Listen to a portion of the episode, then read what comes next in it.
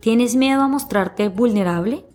Hola a todos y bienvenidos a Descomplícate. Mi nombre es Angie Pérez y hoy vamos a hablar sobre una reflexión que he hecho esta semana con respecto a esa capacidad, ese miedo tan grande que nosotros tenemos para sentirnos vulnerables creyendo así que esto es una parte frágil de nosotros. En varias ocasiones nosotros los seres humanos tendemos a, a tener miedo. Miedo a mostrar nuestras debilidades creyendo así que de estas eh, nos volvemos frágiles, nos rompemos.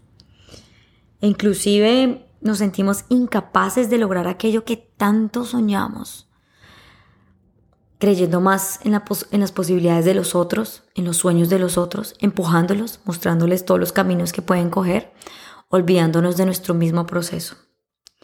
Nuestros sueños se derrumban tan rápido porque tenemos la gran capacidad de construir, pero al mismo tiempo destruimos todo en segundos, pues creemos que no somos capaces.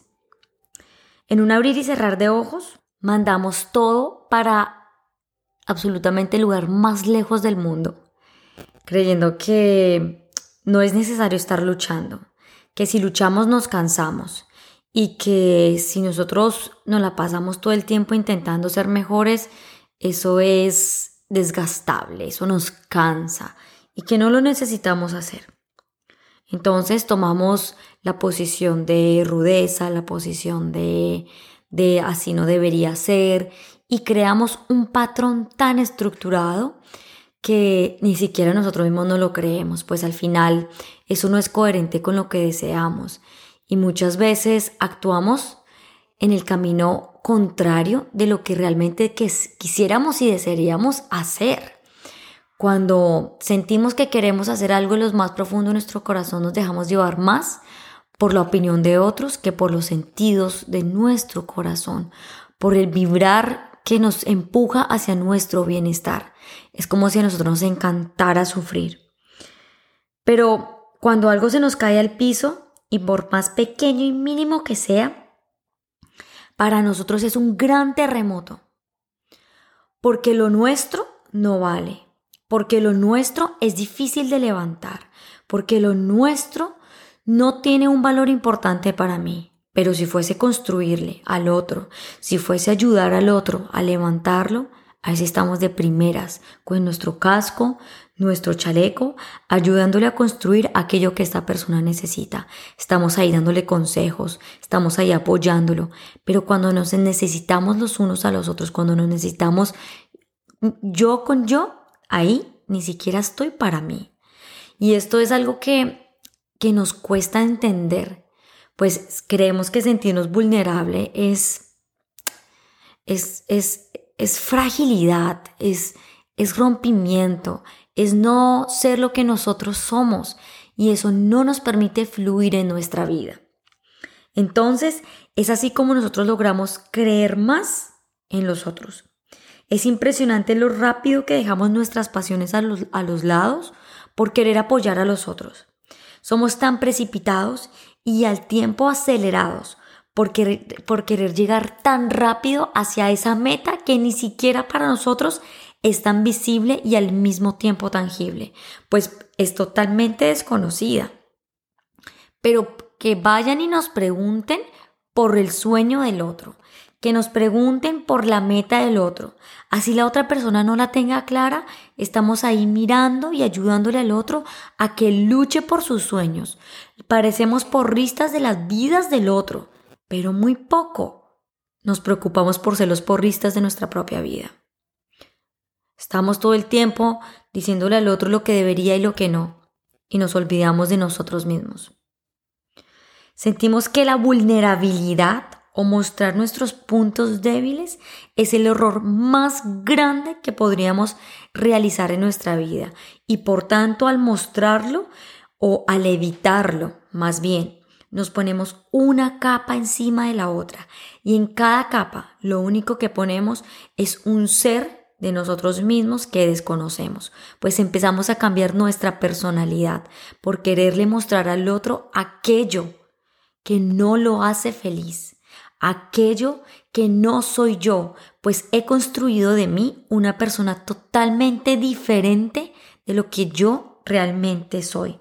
Y empezamos a disfrazarnos con un nombre, con un patrón, con tanta certeza que al final, si nos ponemos a mirar de qué está hecho ese disfraz, ni siquiera lo podemos describir, pues al tiempo, para nosotros, es algo completamente desconocido, pues adentro de él hemos escondido o está oculto aquello que nos hace sentir débiles, es, es esconder nuestra vulnerabilidad creyendo que eso de alguna manera es malo o no está permitido mostrar aquello que no nos hace sentir bien.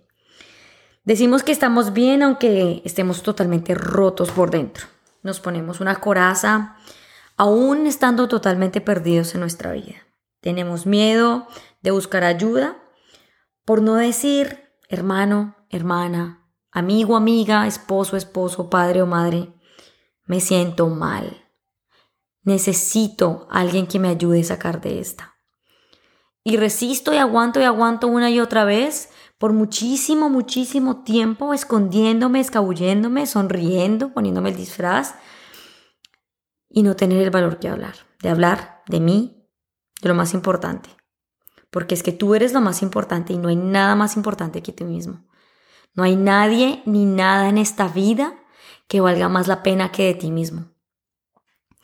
Así que por estar ocultándole a la, al mundo, inclusive a ti mismo, entras en una profunda tristeza. Te da mal genio eh, todo lo que haces. Callas tu dolor por miedo a mostrar tu vulnerabilidad. Porque crees que sentirte vulnerable es es lo peor que puedes hacer, pues todo se te puede caer, tu trabajo, tus amigos te pueden rechazar.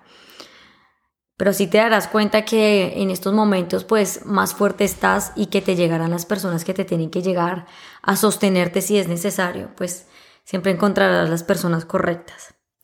Y yo vengo a decirte que sentirse vulnerable, y te lo digo por experiencia propia, hablar de nuestros propios problemas hacia sus amigos o las personas que tú confías desde el corazón, porque uno siente a quien compartirle sus dolores y sus tristezas con toda la confianza del mundo, como si fuese algo completamente normal. Porque es importante que normalicemos la debilidad, es importante eh, eh, compartir la vulnerabilidad que sentimos cuando no estamos de acuerdo con algo, cuando no nos sentimos a gusto con algo. Normalicemos aquello que para nosotros es complicado sobrepasar. Dejemos de vivir tanto en el deber y el tener que. Al hacerlo, yo, te, yo estoy seguro, yo estoy segura que, que cuando tú lo compartes, tú empiezas a sentirte diferente. Tú empiezas a sentirte más fortalecido. Cuando tú empiezas a decir es que yo estoy roto, yo estoy débil, me duele lo que estoy sintiendo. Y tú como persona externa entiendes el dolor del otro porque sabes, tú sabes en el fondo de tu corazón que tú también has pasado por ese estado de vulnerabilidad, ese estado de dolor y generas una compasión por el otro tú vas a entender que todos tenemos el derecho de sentirnos así, independientemente del disfraz o de la situación que haya sido. Todas las personas afrontamos las situaciones de una manera diferente. Vernos a los unos a los otros, como niños, jugando en un parque, que se cae. Un niño de cualquiera de nosotros se cae. Y ponte a pensar, o sea, imagínate tú en un parque de niños y que tú, y que tú veas ahí cómo se cae tu compañerito. ¿Tú qué crees que hacen los niños? Los niños inmediatamente ayudan a su amiguito, se preocupan, están pendientes de si está bien o no, se acercan con curiosidad, con amor, con compasión y lo ayudan a levantarse.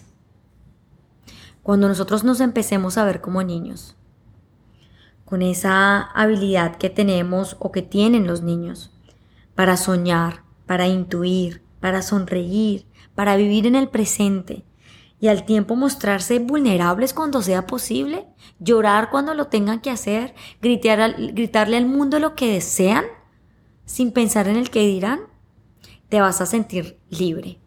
Y vas a recordar lo importante que es para ti creer y recordar lo que tú eres en esencia. Que para ti tú eres lo más importante. Y seguir tu intuición sin pensar en el qué dirán, en el qué pensará el otro, en querer hacer feliz al otro, te fortalecerá. Y es ahí cuando tú vas a empezar tu proceso en el que vas a abrazar con mucho amor y te vas a perdonar.